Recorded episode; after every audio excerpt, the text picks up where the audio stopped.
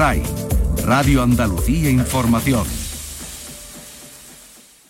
Hace una década se halló un extraño artilugio en el sótano de la mansión de Faustino Morel, coleccionista de arte, filántropo, escritor de vodevil y onanista declarado que vivió a comienzos del siglo XIX. Se desconoce la fecha de construcción de dicho aparato, su fabricante, motivo e incluso función. El radioscopio. Hay mucha más ciencia de la que crees.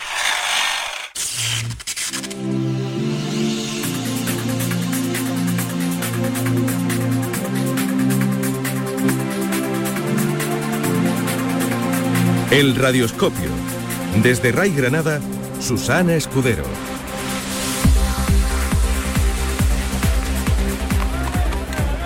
1 de diciembre de 1854, puerta del Teatro New York Gothic Hall de Broadway. Pasen, pasen, pasen y vean nueva maravilla en la ciudad del híbrido maravilloso, la mujer mono.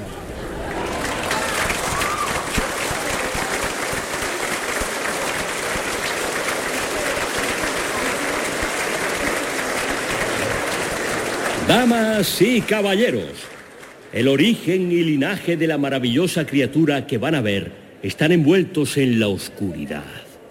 Poco tiene que ver con las características de la tribu a la que pertenece, los denominados indios buscadores de raíces. Este híbrido maravilloso tiene un espeso pelo negro por todo su cuerpo, a excepción de las palmas de manos y pies. Su boca enorme boca pronunciada hacia adelante, tiene los labios muy grandes y dobles encías. De buen carácter y sociable, habla español e inglés, además de cantar y bailar y lavar, planchar, cocinar y coser, lo que aprendió al ser introducida en la civilización. Su origen y linaje, cuatro años antes de su nacimiento, una de las mujeres de su tribu desapareció.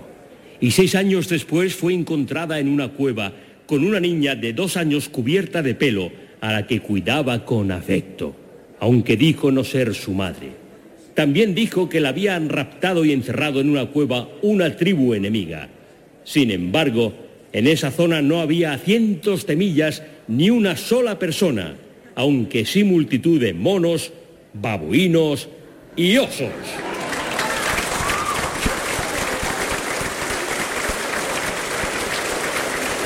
Los espectadores de Nueva York están a punto de presenciar la primera de las muchas funciones que protagonizó a lo largo de su vida la figura de nuestro radioscopio de hoy.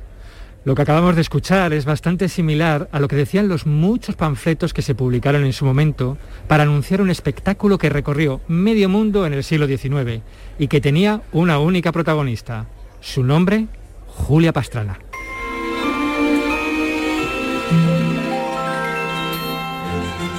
Una mujer mexicana nacida en 1834 que en realidad padecía una enfermedad rara, hipertricosis terminal generalizada congénita, asociada además con hiperplasia gingival.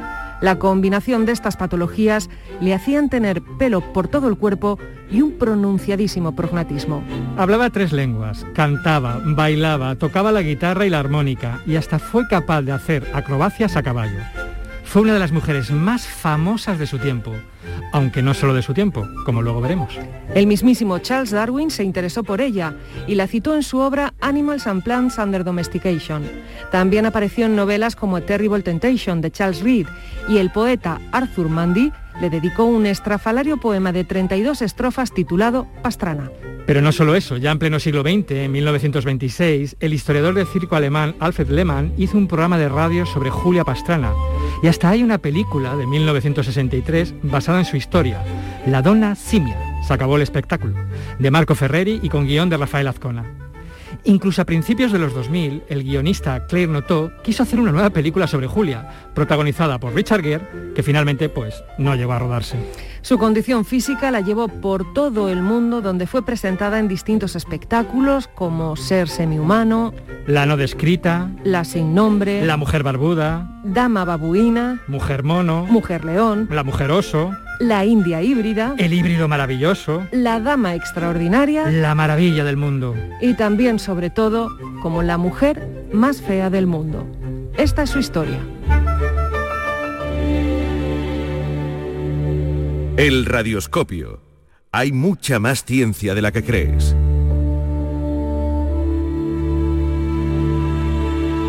Primer acto. La vida de Julia Pastrana. Con unos supuestos orígenes como los que hemos escuchado al comienzo del programa, tras el fallecimiento de su madre, la niña acabó en un orfanato de Sinaloa. Al saber de ella, el gobernador de ese estado mexicano, Pedro Sánchez, reclamó al hospicio la niña para que entrara a formar parte del servicio de su casa, donde también aprendió a leer y escribir. Al parecer era frecuente que Julia fuera expuesta como una curiosidad ante visitantes ilustres a la casa.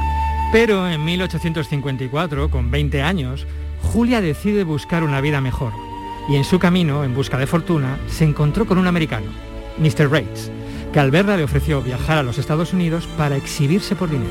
Nueva York fue el primer lugar en el que Julia se muestra, anunciada como el híbrido maravilloso o la mujer oso. Comenzó así la atracción por esta mujer no solo por parte del público general, sino también por parte de los hombres de la ciencia y de la medicina de la época.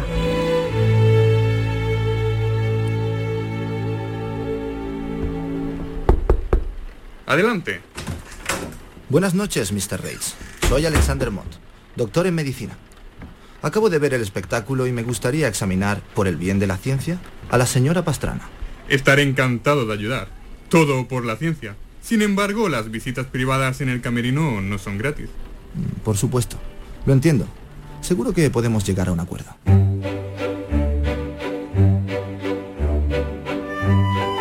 Tras un examen médico, el doctor Mott la llamó el animal misterioso y concluyó que Julia era de hecho un híbrido, una mezcla de humano y orangután. Hasta afirmó que debería tener cola, pero que ésta había desaparecido por su parte humana, algo por lo que debía sentirse feliz. No es que el doctor Mott hiciera una afirmación muy extravagante. Basado en los relatos de exploradores y las leyendas locales, se admitía entonces que en Sumatra y Borneo los orangutanes raptaban y poseían mujeres indígenas. En esa época se aceptaba la existencia de híbridos entre humano y otras especies de primates.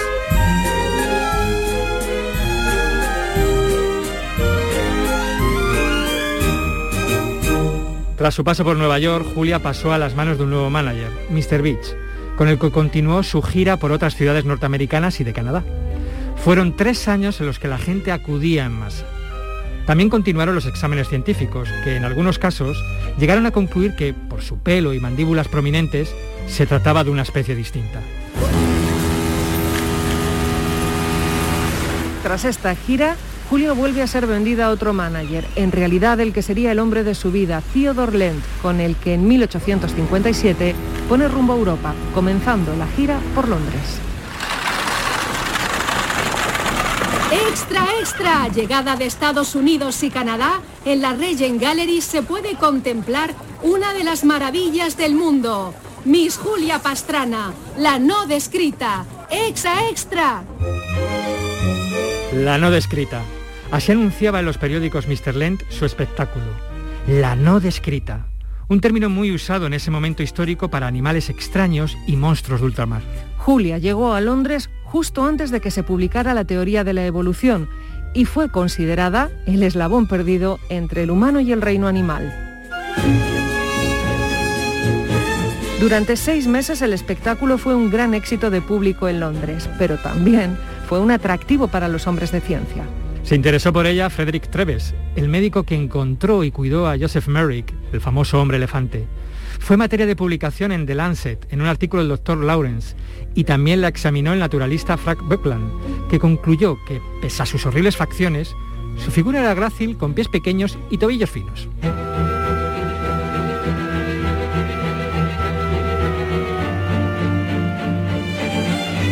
A finales de 1857, Julia y el señor Lent llegan a Berlín, donde de nuevo cosechan un gran éxito de público, pero donde también empiezan los problemas, ya que las autoridades quieren suspender este tipo de espectáculos. Pero Lent se las apaña para presentarlo como un espectáculo de danza y canto y consigue mantenerlo en pie. Su siguiente paso era Leipzig, para cuyo teatro Kroll se llegó a escribir ex profeso para Julia Pastrana una obra de teatro titulada Der Kurierte Meyer, El lechero curado. Una obra en la que el lechero se enamoraba de una mujer a la que no podía ver la cara, tapada por un velo, a la que veía cantar y bailar grácilmente. Cuando el lechero enamorado salía de escena, Julia se levantaba el velo.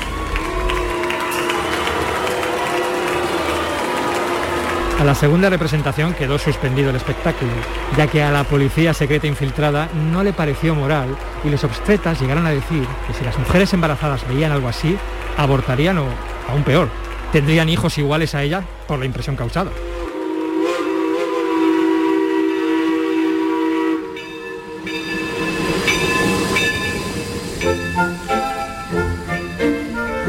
Y no sería lo único que hizo Julia. En su vuelta a Alemania, tras pasar por Viena, formó parte de un espectáculo en el que hizo acrobacias a caballo, cantaba y bailaba y tocaba la guitarra y la armónica. De este paso por la vieja Europa, dos hechos destacables. El matrimonio con su manager, Theodor Lent, y los documentos que nos hablan un poco más de cómo era Julia Pastrana. Por un lado, una larga entrevista publicada en la revista semanal Ganterlaube, la única entrevista que se conserva, en la que el periodista quedó muy impresionado por la humanidad y la educación de Julia, que le contó que ella era feliz y que había recibido hasta 20 proposiciones de matrimonio, que había rechazado porque no eran suficientemente ricos. Y de nuevo más doctores en medicina que no pudieron resistirse a examinarla y publicar sus conclusiones. A finales de 1859, algo raro le pasa a Julia. Estando en Moscú de nuevo con gran éxito, nota que está embarazada. El 20 de marzo de 1860, al dar a luz con un gran número de prestigiosos ginecólogos atendiendo el parto, tiene a un varón con su misma enfermedad que fallece a las 35 horas. A los cinco días, Julia muere también. Tenía solo 27 años. Pero esto no es el fin. El radioscopio.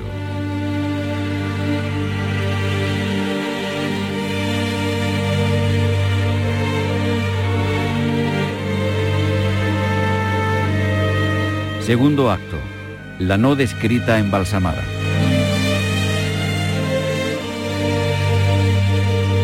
Como en esta historia no falta de nada, tenemos hasta un científico ruso con un secreto, el profesor Sukolov de la Universidad de Moscú, que compra al afligido marido los cuerpos de ambos para embalsamarlos, lo que hace por un procedimiento secreto de su invención. También quedaron, especialmente el niño, que decidió guardarse el secreto para sí mismo y no publicar los pormenores del proceso, como había quedado con el editor de The Lancet. Sukolov expuso su obra Las momias en el Instituto Anatómico de la Universidad de Moscú y de nuevo se convirtieron en una exitosa atracción. Así que al enterarse, Lent entró de nuevo en el juego y tras un proceso con el profesor ruso, consiguió hacerse de nuevo con los cuerpos embalsamados. Unas versiones dicen que ganó un proceso judicial alegando motivos familiares, otras que compró los cuerpos a Sukolov por 800 libras. Y si Julia vio mucho mundo en vida, mucho más vio su momia y la del bebé.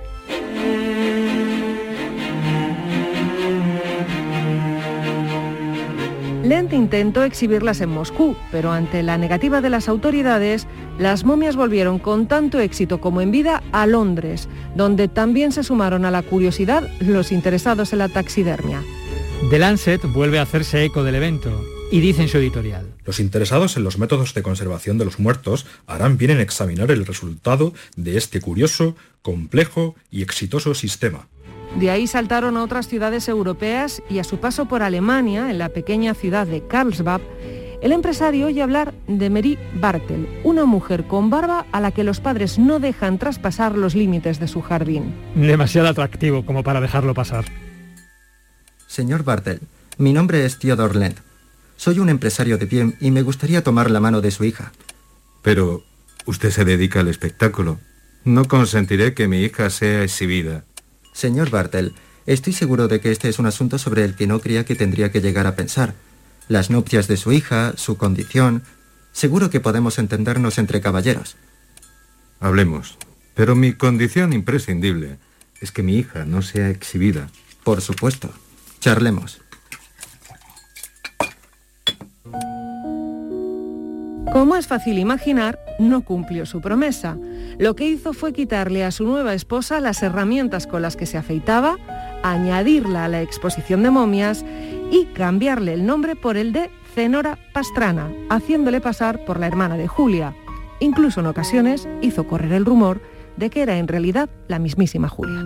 Poco podría imaginar el señor Bartel en esta conversación que su espectáculo giraría más de 10 años con éxito y hasta llegaría a realizar pases privados ante familias reales. Lent amasó una gran fortuna gracias a sus dos esposas.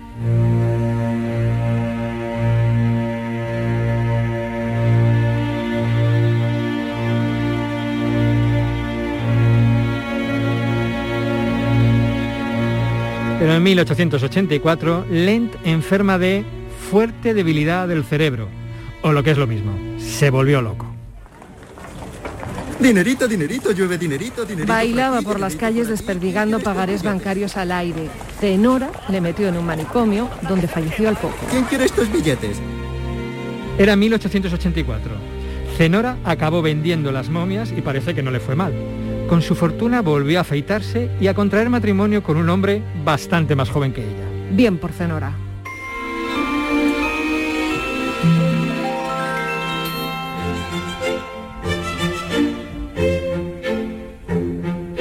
Tras la venta, los cuerpos embalsamados de Julia y su bebé siguen viajando por distintos puntos de Europa en circos ambulantes y otros lugares, cambiando de mano, hasta que en 1921 los compra la familia Lund, una familia de feriantes noruegos, para formar parte de su Cámara de los Horrores.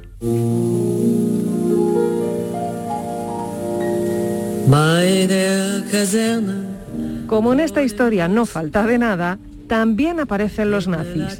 A principios de 1943, el consejero de salud de la Alemania nazi, Müller, de visita a Oslo, ordena retirar algunas piezas de la Cámara de los Horrores, entre ellas las momias de Julia y su bebé. Estos despojos humanos no deben ser expuestos. Germula, pero este espectáculo puede ser positivo para la gloria de Alemania. ¿Qué le parece si los beneficios los destinamos al tesoro del Tercer Reich?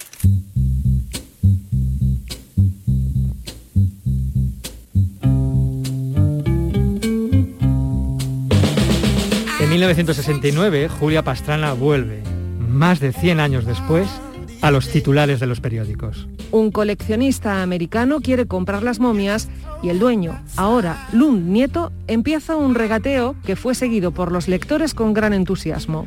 El regateo no finalizó porque el coleccionista murió repentinamente de un ictus, pero el dueño aprovechó la nueva publicidad para emprender otra gira por Suecia y Noruega en 1970, que incluso tuvo parada en los Estados Unidos. En esta gira, igual que los panfletos de Londres de 1857, se anunciaba a Julia Pastrana como un híbrido entre hombre y simio. Fueron tres años de nuevo de éxito que acabaron cuando las autoridades prohibieron el espectáculo y las momias volvieron a un almacén.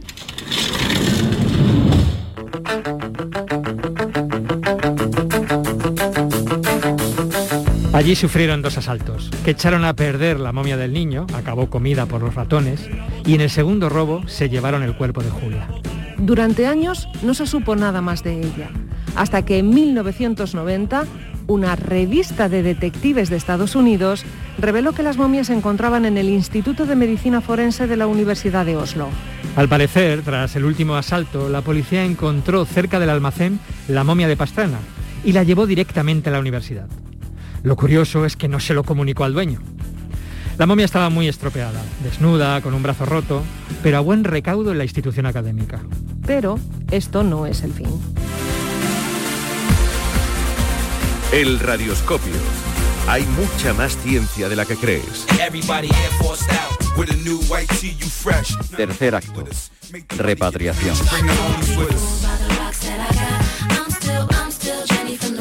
En 2003, la artista mexicana Laura Anderson Barbata conoce la historia de Julia Pastrana. Mi nombre es Laura Anderson Barbata. Soy una artista transdisciplinar mexicana. Radico y trabajo en Nueva York y la Ciudad de México. Conocí la historia de Julia Pastrana en el año 2003, cuando vi una obra de teatro en Nueva York.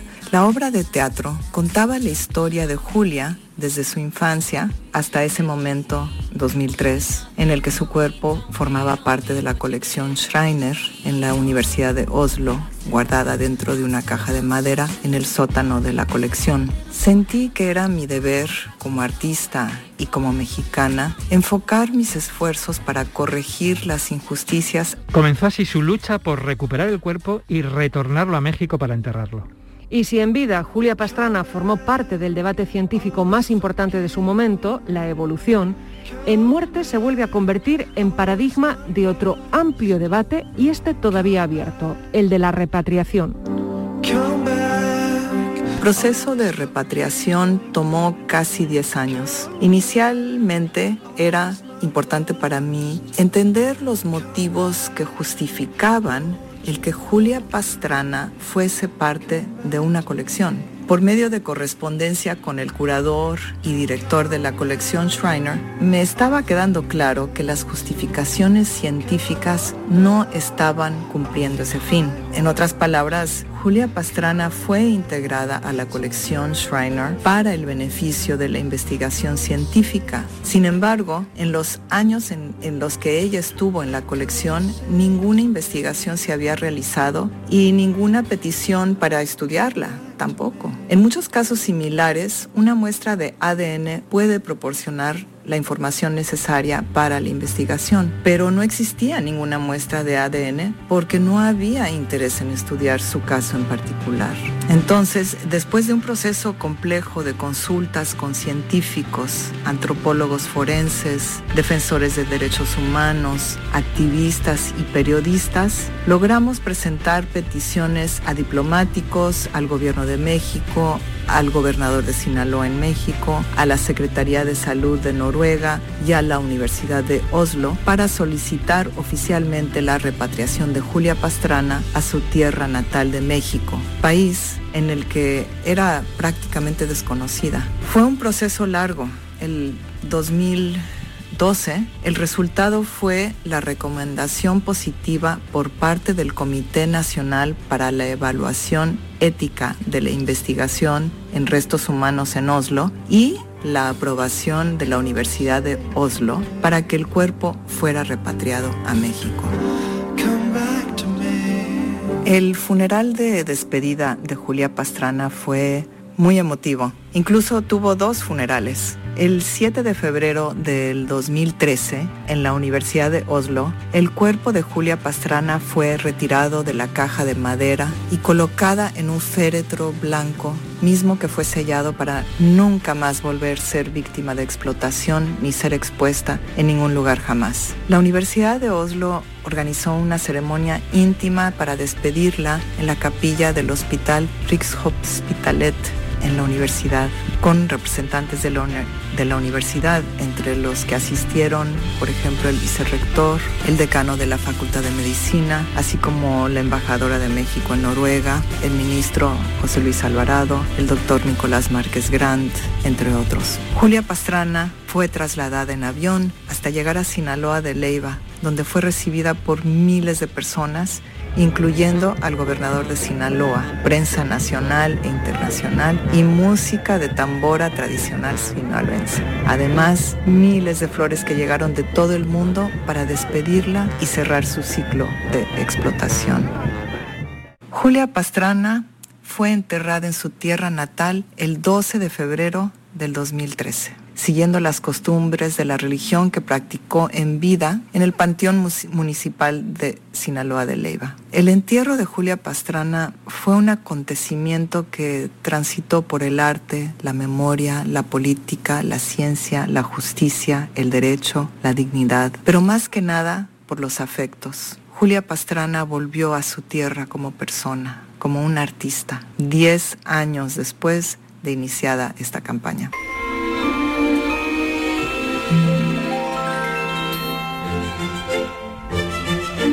¿Fue la vida de Julia Pastrana una buena vida? Está registrado que sus últimas palabras, antes de fallecer, fueron muero feliz por sentirme querida por quien soy. Aunque también hay quien dice que esas palabras en realidad las puso en su boca el marido de Julia como otra manipulación más. Lo cierto es que parece evidente que Julia Pastrana es un paradigma de cómo la ciencia está influida por el pensamiento de la sociedad que la hace en cada momento.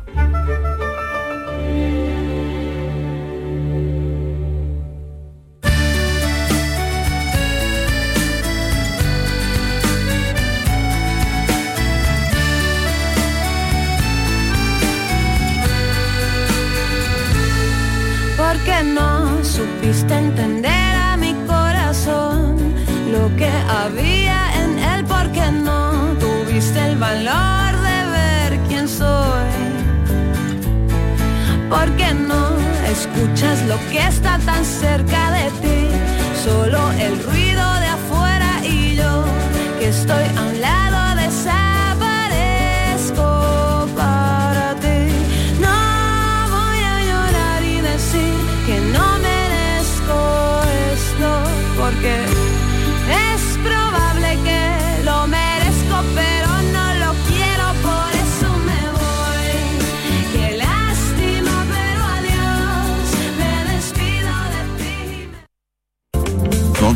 Programas están en nuestra web y en nuestra app.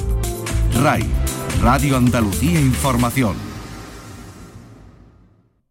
Ahora, en la revista de RAI, Cambio Climático. Radio Andalucía Información. Cinco minutos